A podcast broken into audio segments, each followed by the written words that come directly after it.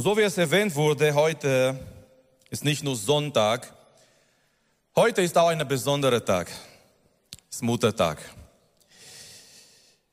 Und heute ehren wir die Mütter für ihre Liebe, für ihre Geduld, für ihre Opfer, die sie so oft für die Kinder bringen. Und ich habe von der Frau gehört, die in einem großen Einkaufszentrum war. Sie hat ihre Einkaufswagen geschoben und in dieser Einkaufswagen war ihre kleine Tochter. Die kleine Tochter war sehr ungeduldig. Sie hat immer gemeckert und sie war wirklich außer sich. Und die Frau hat ständig gesagt, noch ein bisschen Helen, hab noch Geduld, Helen. Wir sind bald zu Hause, Helen. Sei doch ruhig, Helen. Und jemand hat sie gehört und jemand ging zu dieser Frau und hat gesagt, liebe Frau, es ist bemerkenswert, wie, wie viel Geduld Sie mit Ihrer kleinen Helen haben. Und die Frau hat gesagt, oh nein, ich bin Helen.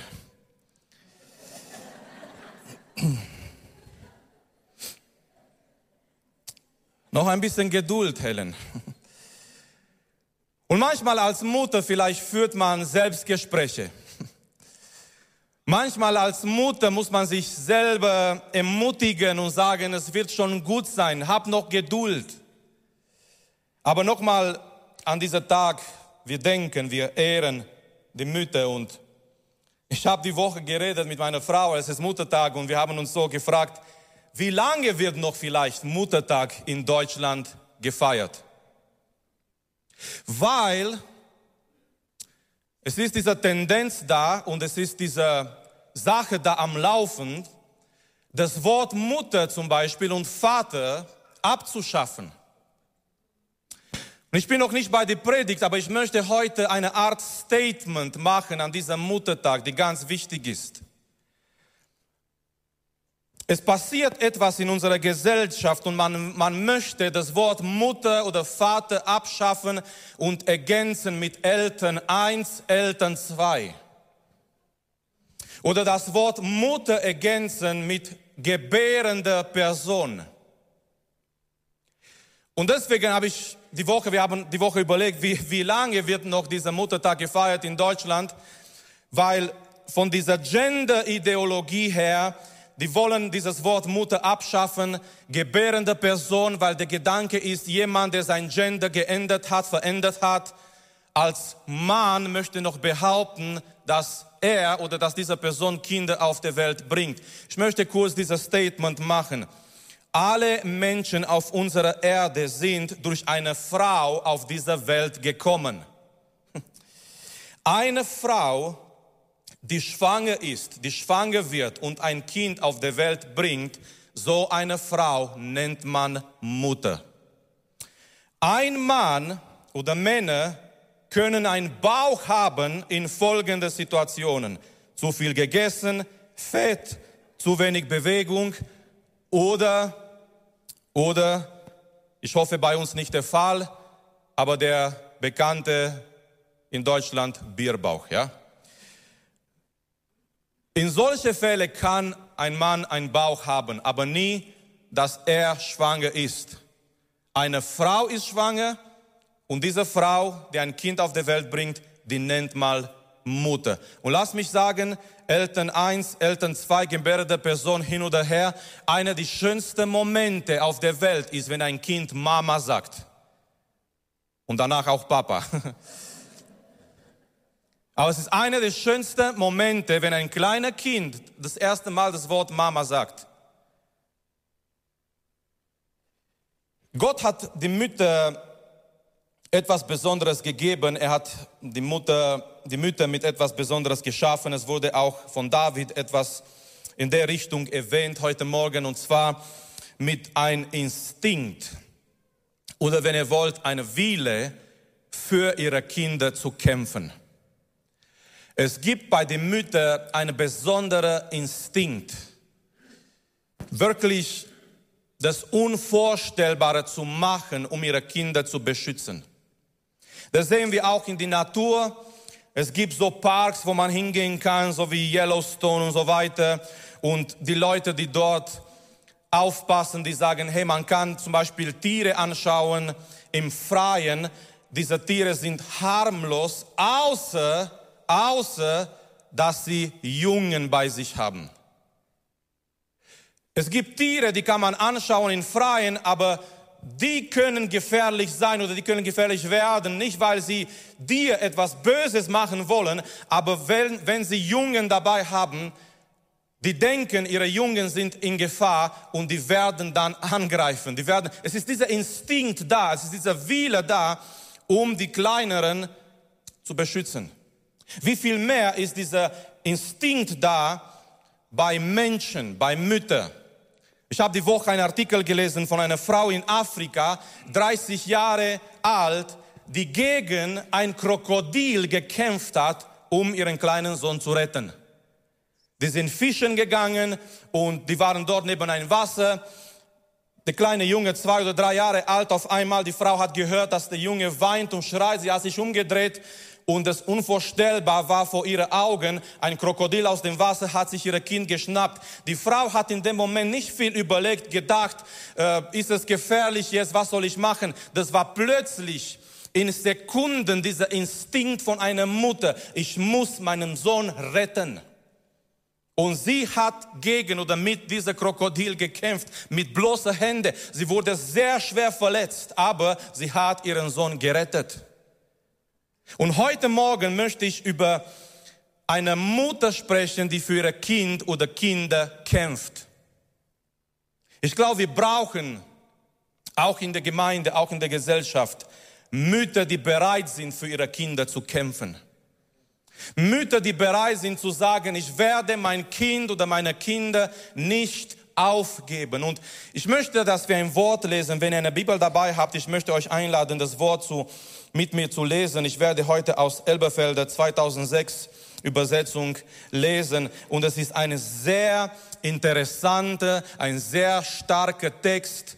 Ich weiß, wir gehen vielleicht am Muttertag zu so irgendwelche klassische Texte über Mutter, aber heute habe ich diesen Text auf dem Herzen über eine Frau, über eine Mutter, die für ihre Tochter in diesem Fall, für ihr Kind kämpft. So, wenn ihr eine Bibel dabei habt, ich möchte euch einladen, dass ihr das Wort zusammen lesen in Markus Kapitel 7, Markus Evangelium Kapitel 7, Vers 24. Und wir lesen hier, es geht hier um Jesus. Es ist hier das erste Mal, dass Jesus das Gebiet von Israel verlässt. Und wir lesen hier Folgendes. Von dort aber brach er auf und ging weg in das Gebiet von Tyrus. Und er macht jetzt hier etwas Interessantes. Und er trat in ein Haus und wollte, dass niemand es erfuhr. Jesus geht in ein Haus und er möchte nicht, dass jemand weiß, dass er dort ist. Derjenige, der den Himmel verlassen hat, um zu den Menschen zu kommen, Derjenige, der da war für Menschen, um Menschen zu helfen, zu retten, zu heilen, mit Menschen zu reden, Jesus, er geht in ein Haus und er möchte nicht, dass jemand es erfährt. Wir lesen aber weiter, und er konnte nicht verborgen sein. Aber sogleich hörte eine Frau von ihm, deren Töchterchen einen unreinen Geist hatte kam und fiel nieder zu seinen Füßen. Die Frau aber war eine Griechin eine Syro-Phönizizerin von Geburt. Und sie bat ihn, dass er den Dämon von ihrer Tochter austreibe. Und er sprach zu ihr, lass zuerst die Kinder satt werden. Denn es ist nicht schön, das Brot der Kinder zu nehmen und den Hunden hinzuwerfen. Sie aber antwortete und spricht zu ihm, ja, Herr. Auch die Hunde essen unter dem Tisch von den Krummen der Kinder. Und er sprach zu ihr, um dieses Wortes willen geh hin. Der Dämon ist aus deiner Tochter ausgefahren. Und sie ging weg in ihr Haus und fand das Kind auf dem Bett liegen und den Dämon ausgefahren. Amen eine Mutter, die für ihre Tochter, in diesem Fall für ihr Kind, kämpft. Wir lesen hier, dass Jesus in ein Haus ging und er wollte nicht, dass jemand es erfährt, dass er dort war. Sehr interessant. Jemand hat gesagt, wenn wir nur dieser Text über Jesus gehabt hätten, wäre ziemlich komisch. Ein Jesus, der in ein Haus geht und der versteckt sich. Er, ja, er möchte sich vielleicht ausruhen, er möchte vielleicht alleine sein, aber es kommt dann hier zu einem Prinzip. Und schau mal, dieser Prinzip und dieser Aspekt und diese Realität und diese Tatsache, Vers 24 sagt uns, er konnte nicht verborgen bleiben. Geschwister, es gilt immer noch und es ist immer noch wahr, Jesus kann nicht verborgen bleiben. Glaubt ihr das? Wenn jemand Gott sucht, wenn jemand Jesus sucht von ganzem Herzen, mit all seinen Glauben, Jesus wird und kann nicht verborgen bleiben. Auch in unserem Leben, wenn Jesus da ist, in unserem Leben, in unserem Herzen, Jesus kann nicht verborgen bleiben. Die Menschen werden Jesus irgendwo in uns sehen, in unserer Verhalten, in unserer Liebe, in die Art und Weise, wie wir mit Menschen umgehen. Jesus kann nicht verborgen bleiben.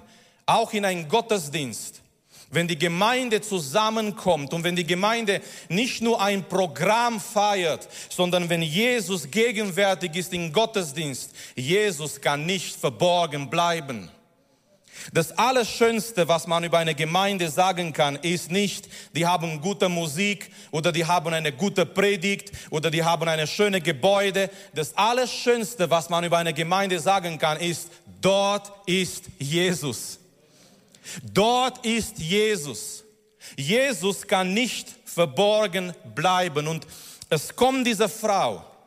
Sie war nicht nur einfach eine Frau, sie war eine Mutter. Es kommt diese Frau, ich weiß nicht, wir wissen nicht, wie sie erfahren hat, dass Jesus dort war, aber diese Frau kommt und wir lernen heute Morgen an diesem Muttertag einige Sachen von oder durch diese Frau und durch dieser biblische Text, den wir gelesen haben. Ich möchte einige Sachen betonen über diese Frau und die sind auch wichtig für die Mütter, die da sind, aber auch für uns, für alle. Besonders in Bezug auf unsere Kinder. Nummer eins, diese Frau, sie erkennt das Problem. Sie erkennt das Problem. Die Frau kommt in einen Punkt, wo sie merkt, ihre Tochter hat etwas. Wir lesen hier nachher, diese Tochter war geplagt, sie war besessen von einem unreinen Geist. Die Frau kommt in einen Punkt, wo sie merkt, Medikamente können ihrer Tochter nicht helfen, Menschen können ihrer Tochter nicht helfen, Ärzte können ihrer Tochter nicht helfen, Menschen, die in ihrer Umgebung waren, ihre Verwandtschaft, Menschen in ihrem Dorf, sie können nichts für ihre Tochter tun. Diese Frau merkt eines Tages, sie erkennt das Problem, dass das Problem auf einer geistlichen Ebene war. Sie erkennt, dass das Problem, was ihre Tochter gehabt hat, nicht menschlich war, nicht natürlich war, sondern ihre Tochter war und wurde geistlich angegriffen. Ganz wichtig, unsere Kinder haben auch oft verschiedene Probleme. Manchmal hilft es etwas Menschliches. Manchmal hilft es vielleicht, die haben Fieber, die kriegen von uns ein Sirup, den sie nicht trinken wollen, die kriegen vielleicht ein Medikament. Manchmal haben unsere Kinder Situationen, Probleme. Es hilft etwas Menschliches. Aber auf die andere Seite, manchmal werden unsere Kinder auch heutzutage geistlich angegriffen. Und als Eltern, als Mütter, als Väter, wir sind berufen, das Problem zu erkennen und manchmal zu sehen, es ist nicht etwas Menschliches, sondern mein Sohn oder meine Tochter, meine Kinder, die werden angegriffen auf eine geistliche Ebene. Ein Ibu bringt nicht viel. Mit Freunden zu reden bringt nicht viel. Mein Kind wird angegriffen und das ist ein, ein geistliche Ebene, wo mein Kind angegriffen wird. Und lass mich eigentlich sagen, das ist meine Meinung, aber es ist meine starke Meinung, ich glaube, noch nie wurde eine Generation geistlich so angegriffen wie die junge Generation von heute. Oh ja, wir haben auch früher unsere Angriffe gehabt, unsere Probleme gehabt, Aber die, die, die Massen, die Art und Weise, wie die junge Generation, ich, ich rede heute über Teenager, über Jugendliche, die mit uns hier sind in der Gemeinde, die mit uns hier sitzen im Gottesdienst. Ich rede sogar über die Kinder, die rausgegangen sind zu ihrer Kinderstundengruppen. Noch nie gab es eine Generation, die so stark, die so mächtig angegriffen wurde wie die junge Generation von heute. Schon wenn sie klein sind, im Kindergarten, in die Schule, ihre Gedanken werden angegriffen. Ihrer Verstand, jemand, jemand kämpft um den Gedanken unserer Kinder. Jemand möchte den Verstand von unserer Kinder zu erobern. Durch Ideologien, durch Zeichentricks. In meiner Zeit waren die Zeichentricks noch harmlos. Heute musst du als Eltern erstmal prüfen, was die Kinder anschauen. Weil es wird so viel Okkultismus immer reingebracht in so viele Zeichentricks. Warum? Weil jemand da hinten und glaub nicht, dass die von Disney und die Leute, die da hinten sind, sie sind Leute, die Kinder mögen und die sind so verliebt in die Kinder. Nein, viele davon, viele davon sind genau das Gegenteil. Und dahinten ist eine gesamte Ideologie, die nichts anderes im Sinne hat, als unsere Kinder, ihre Verstand, ihre Gedanken zu erobern. Zeichentricks, Filme, Musik, vielleicht Spiele oder Videospiele, die auch erfüllt sind mit Gewalt, mit Okkultismus, durch all diese Sachen. Wir müssen als, als Eltern, ich rede nicht nur zu, zu den Frauen, zu den Müttern, als Eltern, auch die Väter, wir müssen erkennen, diese, diese Frau hier, sie erkennt das Problem. Sie merkt, meine Tochter hat ein Problem, da kann nichts helfen als nur etwas Geistliches in dieser Situation. Und genauso müssen wir auch erkennen, wenn wir mit unseren Kindern umgehen, wenn wir, wenn wir merken, vielleicht unsere Kinder sind anders, dass Gott uns erleuchtet und dass wir merken, vielleicht es ist ein geistlicher Angriff. Es ist vielleicht etwas, wo mein Kind geistlich angegriffen wird. Aber hier haben wir in dieser Text eine Mutter, die sagt, nein, nein, du wirst meine Tochter nicht haben. Amen. Hier ist, hier ist ein böser Geist in dieser Text, in dieser Geschichte. Und wir wissen nicht genau, wie das passiert ist, aber ein böser Geist plagt diese Tochter, plagt diese Familie, diese Frau. Aber hier ist eine Frau, hier ist eine Mutter, die sagt, nein, du wirst meine Tochter nicht haben. Hier ist eine Mutter, die bereit ist, nicht gegen ein Krokodil, nicht gegen ein Löwe. Hier ist eine Mutter, die bereit ist, gegen einen Dämon zu kämpfen. Und die sagt, du wirst meine Tochter nicht haben. Und sie gibt ihre Tochter nicht auf. Ich möchte jeder Eltern zurufen heute, hier in diesem Raum durch Livestream, egal wie das abgeht in das Leben deiner Kinder, gib deine Kinder nie auf. Gib deine Kinder nicht auf. So, Nummer eins, diese Frau, diese Mutter, sie erkennt das Problem. Lass mich schnell zu Nummer zwei gehen. Eine zweite Sache, was wir hier lernen von dieser Frau. Und das ist so wichtig und so schön. Sie kommt zu Jesus. Halleluja. Das ist das Allerbeste, was sie machen konnte. Sie kommt zu Jesus. Ich bin mir sicher, ich gehe davon aus, sie ging vielleicht davor zu Menschen. Bis sie wirklich dieses Problem erkannt hat, sie ging vielleicht zu Menschen, sie ging vielleicht zu Priester, sie ging vielleicht zu Rabbis, aber sie waren ohnmächtig vor dieser Fall. Sie konnten nichts tun, sie könnten ihr nicht helfen. Sie haben sie vielleicht aufgegeben und gesagt, es bringt nichts, vergiss es, es ist halt so. Aber diese Mutter, sie geht eines Tages zu Jesus. Und das Allerbeste, was Eltern machen können für ihre Kinder, ist zu Jesus zu gehen. Und in dieser Aspekt, dass sie zu Jesus ging, es gibt, es gibt einige Schritte hier. Erstmal, sie hört von Jesus. Sie hört von Jesus. Wir lesen hier im Vers 25. Aber sogleich hörte eine Frau von ihm. Sie hört von Jesus. Hast du schon von Jesus gehört? Hast du schon die Botschaft von Jesus gehört? Diese Frau hört von Jesus. Obwohl sie nicht aus Israel war, obwohl sie weiter weg von Israel war. Aber diese Botschaft von Jesus, diese Nachricht von Jesus, ohne Facebook und ohne Insta, es ging aber weiter. Und Menschen haben über ihn geredet, Menschen haben gesagt, da ist einer, er heilt Menschen, er heilt Aussätzige, er befreit Menschen von Dämonen. Und diese Frau, sie hört von Jesus. Deswegen, wenn wir hier zusammenkommen, wir singen über Jesus und wir predigen über Jesus und wir haben Livestream für Jesus und wir haben ein Archiv, weil wir wollen die Botschaft, den Namen von Jesus Christus verbreiten. Wir möchten, dass immer mehr Menschen in der Region, in Trossingen, in Baden-Württemberg, in Deutschland, in alle Welt von Jesus und über Jesus hören. Weil wisst ihr, was passiert ist, als diese Frau von Jesus hört? Auf einmal hat sie Hoffnung. Amen. Als diese Frau von Jesus hört, auf einmal, es kommt ein Licht in ihre dunklere Situation. Sie hört von Jesus. Hast du schon von Jesus gehört, dass er alleine rettet? Hast du schon von Jesus gehört, dass er alleine befreit?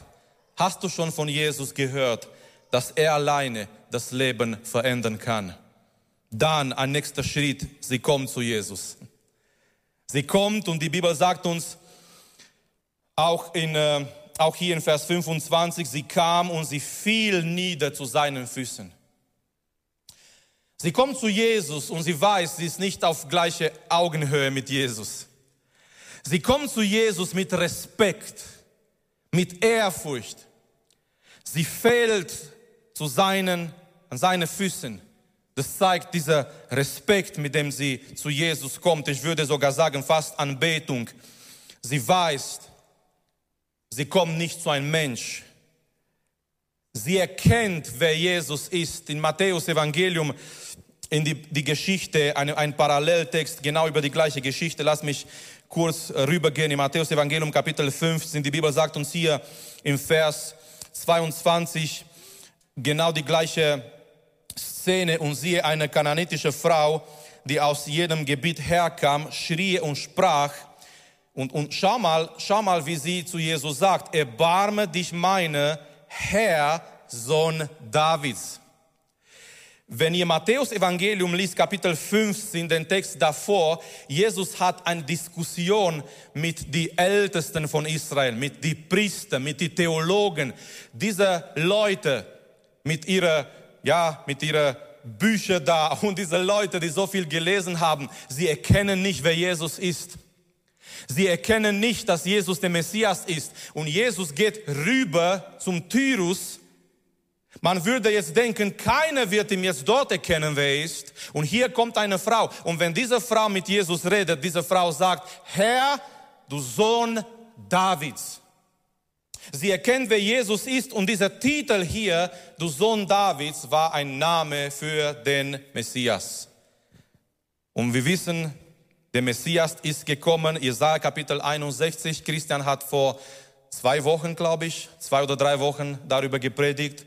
Jesaja 61, den Text, den Jesus zitiert in die Synagoge, als er erkennt, dass er den Messias ist. Der Messias ist gekommen, um Gefangenen zu befreien. So, wenn diese Frau zu Jesus geht, diese Frau erkennt, du bist der Messias. Und weil du der Messias bist, du kannst meine Tochter befreien. Du kannst etwas tun in das Leben meiner Tochter. Sie geht zu Jesus.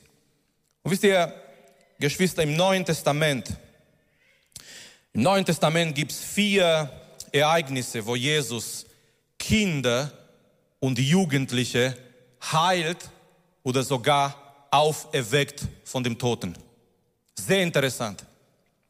Es gibt vier Ereignisse, okay, wenn ihr wollt, noch dieser Ereignis, wo, wo die Mütter mit ihren kleinen Kindern zu Jesus gehen, fünf. Aber ich meine jetzt vier Ereignisse, wo Jesus etwas Übernatürliches tut in das Leben von Kindern und Jugendlichen. Es ist der Vater mit einem besessenen Sohn, dem die Jünger nicht helfen können. Es ist Jairus mit einer zwölfjährigen Tochter. Er geht zu Jesus und er sagt, komm schnell zu mir nach Hause. Meine Tochter liegt am Sterben. Es passiert etwas auf dem Weg, eine Unterbrechung. Wer von euch mag Unterbrechungen? Keine von uns. Wir wollen, dass es glatt läuft. Und als sie auf dem Weg sind, jemand von Jairus kommt und sagt zu Jairus, lass jetzt den Meister in Ruhe, deine Tochter ist gestorben. Und Jesus, er schaut Jairus an und er sagt, deine Tochter wird leben, glaube nur. So Jesus geht nach Hause zu Jairus, eine zwölfjährige Tochter, er holt sie zurück zum Leben. Es gibt eine Witwe aus Nain.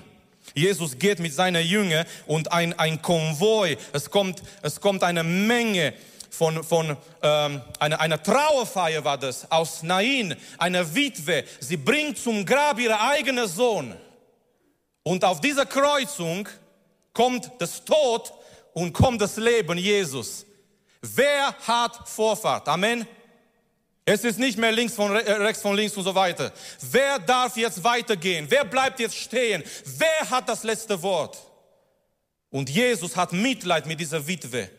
Und er geht zu dieser Sarg und er sagt, junger Mann, komm zurück. Halleluja. Und dann ein viertes Ereignis ist diese Tochter von, von, von, dieser, von dieser Frau. Es sind vier Ereignisse, wo Jesus Kinder befreit, heilt, sie sogar vom Toten zurückbringt. Das, was mir sagt heute Morgen Nummer eins, Jesus liebt Kinder und Jugendliche. Amen. Jesus liebt Kinder, liebt Teenager, liebt Jugendliche. Egal wie die aussehen, egal wie sie drauf sind, Jesus liebt Kinder. Und ich möchte dir heute Morgen sagen, als Teenager, als junger Mann oder junge Frau, egal wer du bist, egal was Leute über dich sagen in der Schule, egal wie Leute dich abgestempelt haben, du hast Wert in die Augen von Jesus Christus. Und Nummer zwei, diese vier Ereignisse zeigen mir noch eine Sache. Jesus allein ist die Lösung für unsere Kinder. Jesus allein. Das waren, das waren vier Situationen, in denen es keine Lösung mehr war. Aber in jeder von diesen vier Situationen, die Botschaft, die rauskommt, ist, Jesus allein ist die Lösung für unsere Kinder.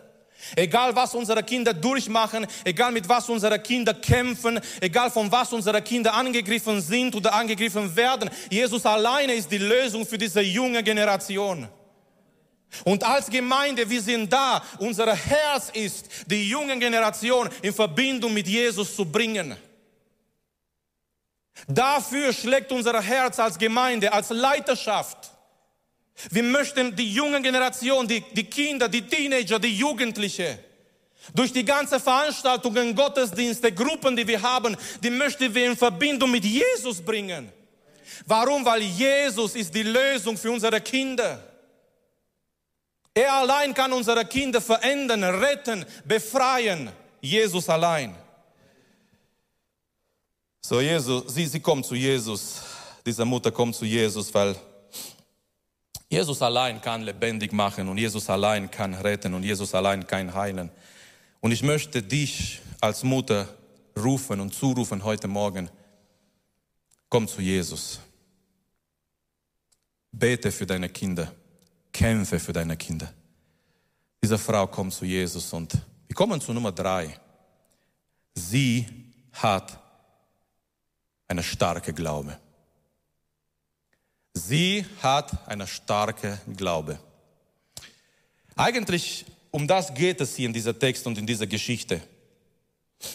Und die Bibel sagt uns so schön, wir, wir dürfen, wir können für andere glauben.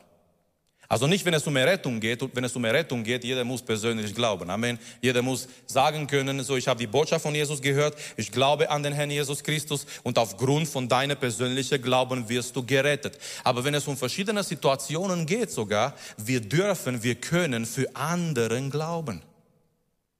Wir kennen die Geschichte aus Markus Kapitel 2 wenn vier Freunde ihre Freund zu Jesus bringen. Und die Bibel sagt uns dort, als Jesus ihre Glauben sah. Von dieser vier.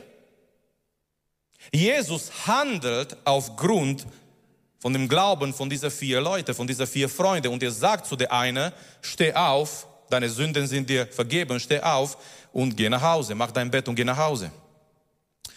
Hier, diese Frau, sie glaubt für ihre Tochter. Wir lernen daraus, wir dürfen, wir können für unsere Kinder glauben.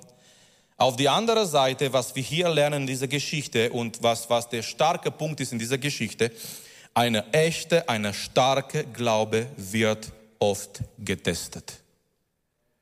Und das ist hier, wir kommen hier in dieser Text zu einer Situation, in der wir nicht wirklich Jesus erkennen, so wie wir von oder über Jesus gehört haben. Jesus fängt an, sich mit dieser Frau in Art und Weise zu verhalten, den wir von Jesus nicht so kennen. Warum macht er das?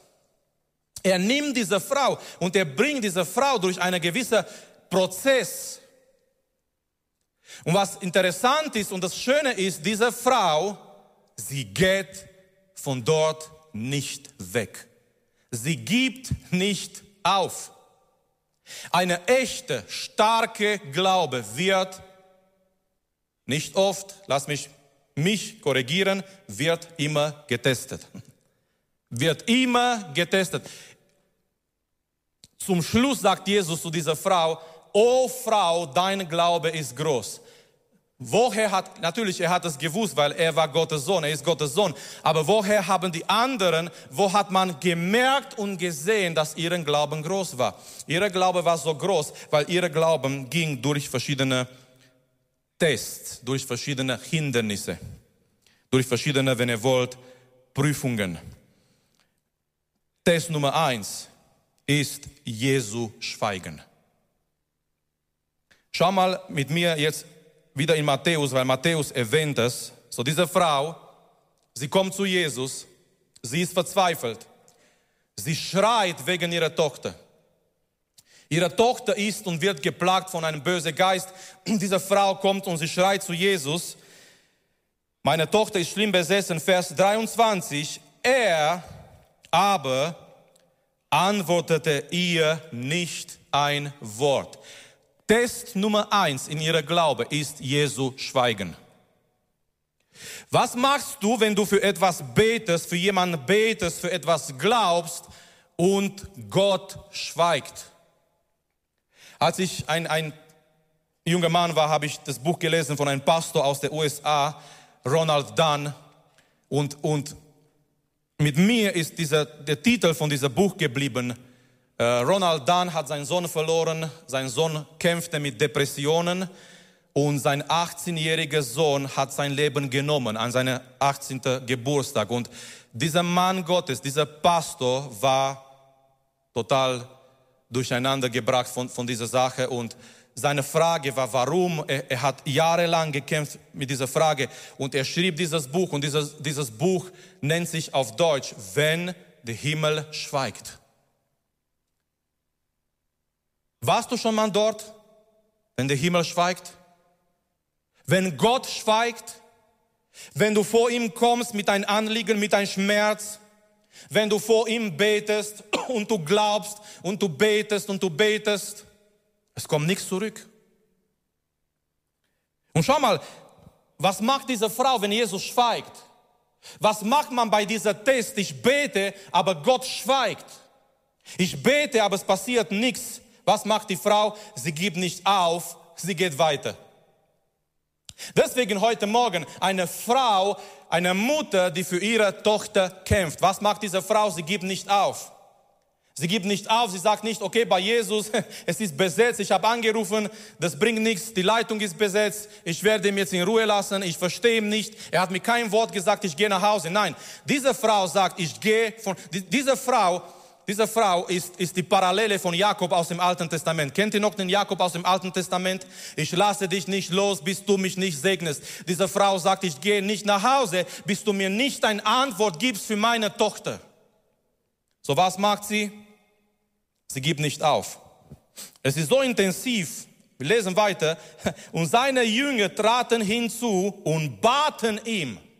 Okay, die Jünger kommen jetzt und die sagen, entlass sie, denn sie schreit hinter uns her. Die Jünger sagen, Herr, mach doch etwas, es ist peinlich. Also das, das war jetzt nicht, Herr Jesus, hilf mir wegen meiner Tochter. Nein, sie schreit und sie schreit und sie schreit und sie schreit. Jesus sagt kein Wort. Er geht einfach weiter. Er sagt kein Wort. Sie schreit weiter. Die Jünger kommen langsam Und sie sagen, also nicht, nicht weil sie jetzt irgendwie denken, okay, die Frau muss geholfen werden. Die Jünger waren mehr so, Herr, es ist peinlich. Die Leute schauen jetzt zu uns. Herr, entlasse sie, lass, dass sie geht. Sag, sie soll gehen oder so, weil, weil sie schreit immer hinter uns her. Test Nummer eins, Gottes Schweigen. Was machst du, wenn, wenn Gott schweigt? Was machen wir? wenn Gott schweigt. Aber wir gehen weiter. Jesus fängt an zu reden. Oh, und was er redet, ist nicht so positiv, ist nicht so toll. Jesus fängt an zu reden und wenn er redet, er sagt, es ist nicht für dich. Es ist nicht für dich. Er fängt an zu reden. Matthäus, ich bin jetzt in Matthäus Kapitel 15, Vers 24. Er aber antwortete und sprach, ich bin nur gesandt zu den verlorenen Schafen des Hauses Israel. So, Jesus sagt, Frau, das ist nicht für dich. Ich, ich bin gekommen für Israel, du gehörst nicht zu Israel. Das ist nicht für dich. Was macht sie? Wisst ihr, was sie macht? Sie gibt nicht auf. sie gibt nicht auf, nicht bei dieser Test. Sie aber kam und warf sich vor ihm nieder und sprach, Herr, hilf mir.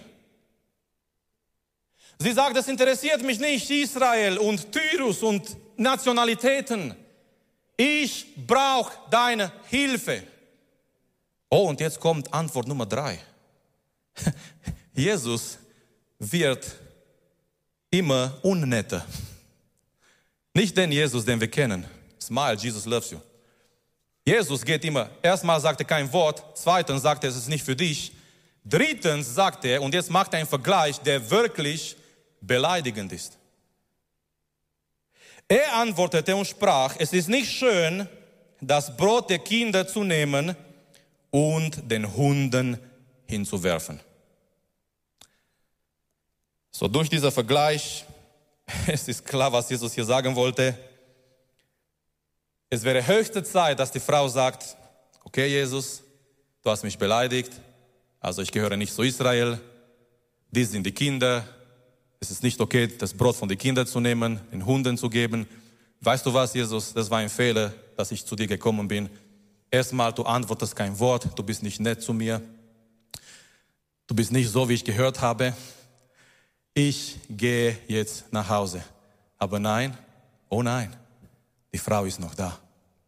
Und sie, sie hat eine geniale Antwort.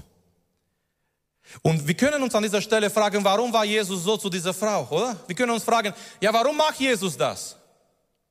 Will er die Frau nicht helfen? Oh doch, er macht das, weil er nimmt diese Frau und er möchte zeigen und er möchte auch wissen, aber auch zeigen, Frau, wie weit bist du bereit zu gehen?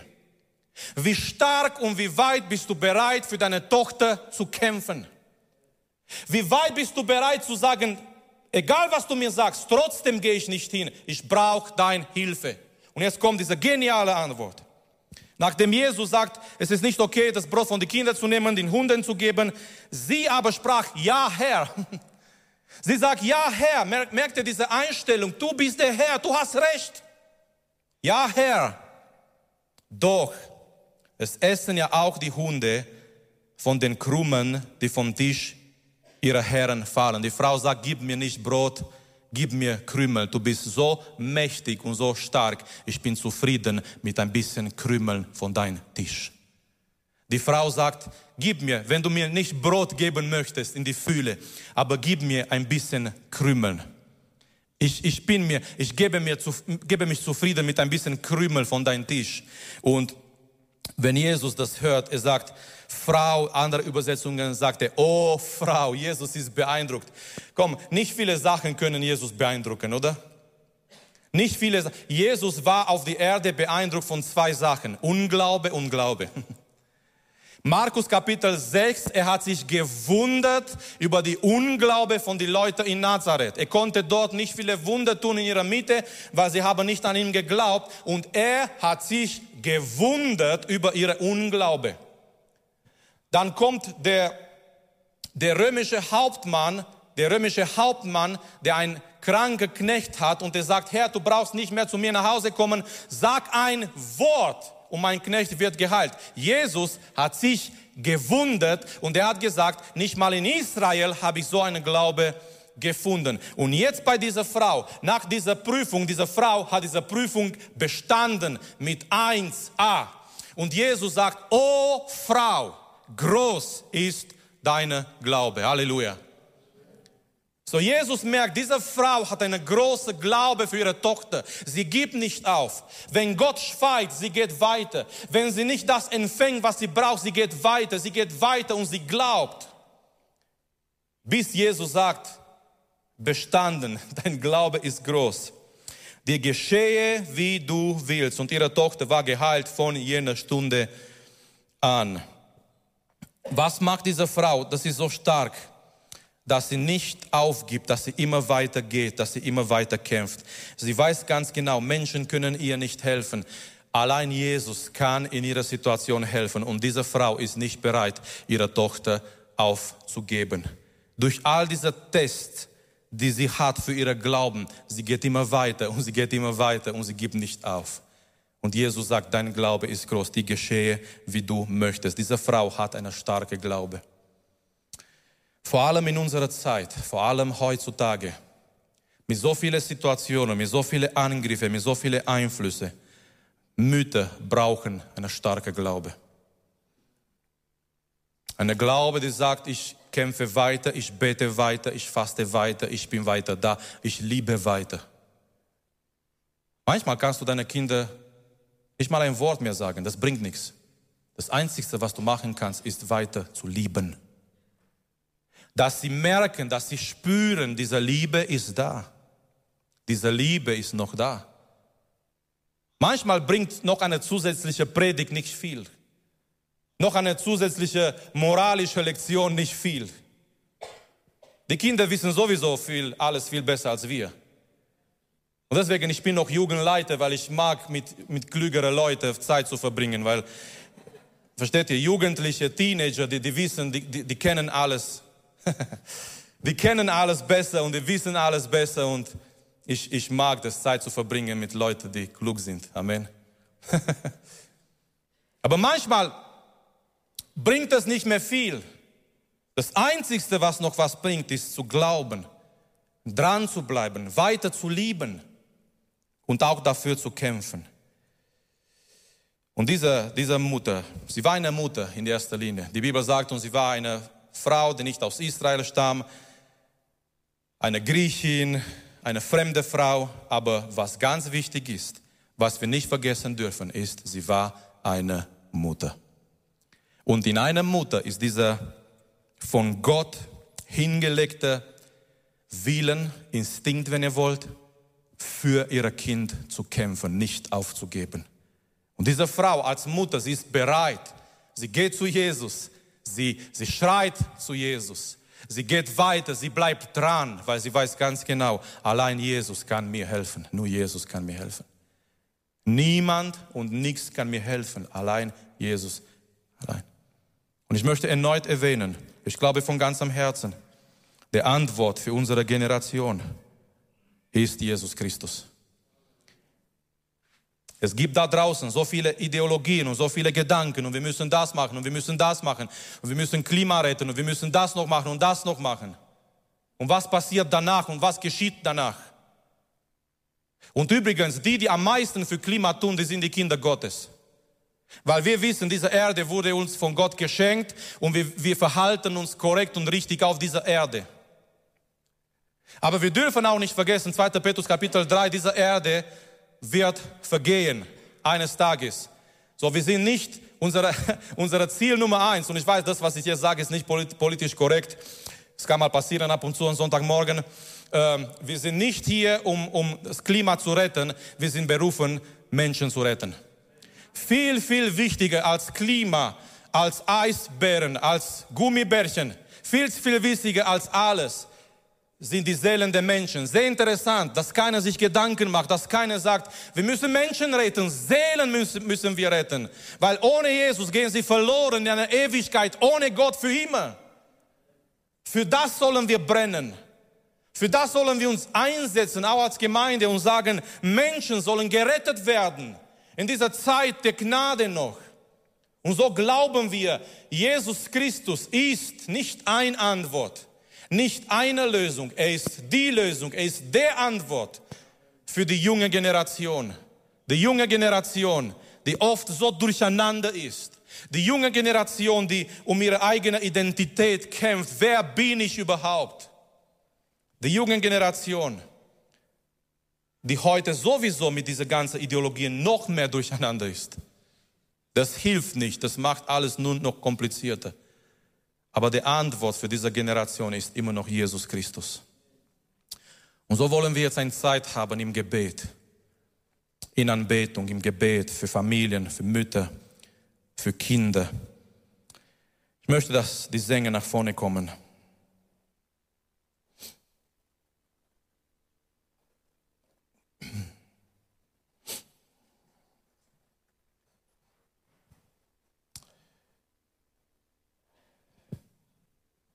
Hier ist eine Frau. Wir kennen nicht ihren Namen. Die Bibel nimmt sich nicht Zeit, ihren Namen zu erwähnen, aber wir kennen und das bleibt ihr Glauben. Hier ist eine Frau, die bereit ist, gegen einen Dämon zu kämpfen. Hier ist eine Frau, die bereit ist zu sagen, nicht Satan wird mein Kind haben. Und ich möchte heute, ich möchte heute Morgen Mütter zum Gebet rufen, die heute Morgen bereit sind zu sagen, nicht Satan, nicht der Welt, sondern Gott wird meine Kinder haben. Ich möchte, dass wir beten und natürlich jeder ist eingeladen, nach vorne zu kommen, aber mein Wunsch wäre, mein Anliegen wäre, dass wir heute Morgen besonders für Mütter, für Frauen beten. Ich bitte, dass die Ältesten, dass sie auch kommen, lass uns gemeinsam aufstehen und dass wir jetzt eine Zeit haben, wenn wir im Gebet gehen, wir beten für unsere Kinder. Vielleicht hast du auf dein Herz einen verlorenen Sohn, eine verlorene Tochter, jemand, für den du betest. Und vielleicht bis, bis jetzt, du hast nur Gottes Schweigen erlebt, vielleicht hat sich nicht viel getan bis jetzt. Ich möchte dich durch dieses Beispiel von dieser Frau ermutigen und sagen, gib nicht auf. Gib nicht auf. Lass es nicht locker, gib nicht auf. Bete weiterhin und glaube weiterhin. Und bleib dran.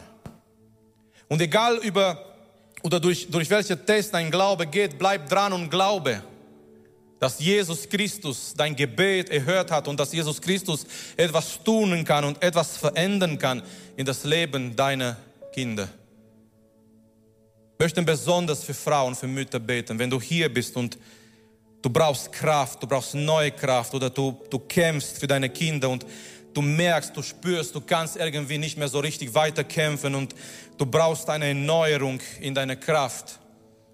Oder überhaupt, so wie diese Frau, du möchtest für dein Kind beten heute Morgen und du brauchst Unterstützung. Ich möchte dich einladen, nach vorne zu kommen. Es ist, ich glaube, das ist wirklich Kraft und etwas Besonderes, wenn wenn Mütter für ihre Kinder beten. Wir merken in Gottes Wort, es war oft durch eine Mutter, dass Gott etwas verändert hat. Ich möchte jetzt nicht eine neue Predigt anfangen. Aber das war so damals in Israel, als eine Mutter sich entschieden hat, Jochebed, und sie hat gesagt, mein Sohn wird nicht sterben. Und Mose dürfte leben und er wurde der Retter von Israel. Das war damals in der damaligen Zeit, als die Priester korrupt waren, dass eine Frau, die keine Kinder haben konnte, Anna, vor dem Herrn ging.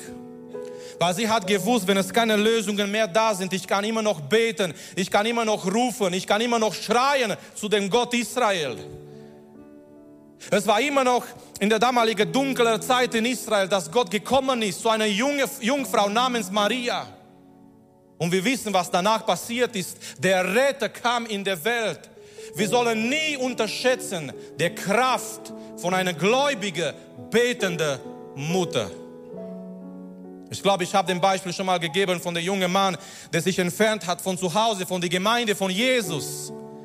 Und eines Tages kam er nach Hause und hat gesagt, Mama, gell, du betest für mich, oder? Oh, sie hat gesagt, ja, jedes Mal, wenn du am Samstagabend zu, zu Disco gehst oder das Haus verlässt, ich gehe auf meine Knien. Und er hat gesagt, bitte bete nicht mehr, weil ich kann da draußen nicht meinen Spaß haben. Er hat gespürt, er hat gemerkt, dass die Gebete, dass jemand etwas ihm zurückruft. Unterschätze nie die Kraft von einer einfachen Frau. Sie hat vielleicht nicht studiert. Sie hat vielleicht nicht etwas erfunden.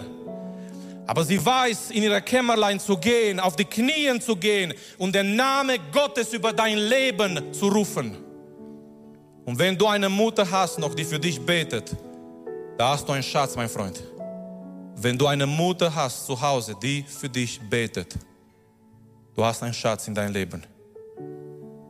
Lasst uns gemeinsam vor Gott kommen im Gebet. Die Sänger werden dann anfangen, leise zu singen. Und ich möchte einladen, die Mütter. Ich möchte auch die Ältesten einladen, dass sie bereit sind zu beten. Wir möchten hier einfach vor Gott kommen, vor Gott treten, im Gebet füreinander beten, für Kinder beten. Lasst uns auch beten für die Kinder in dieser Zeit des Gebets, dass Gott sie beschützt.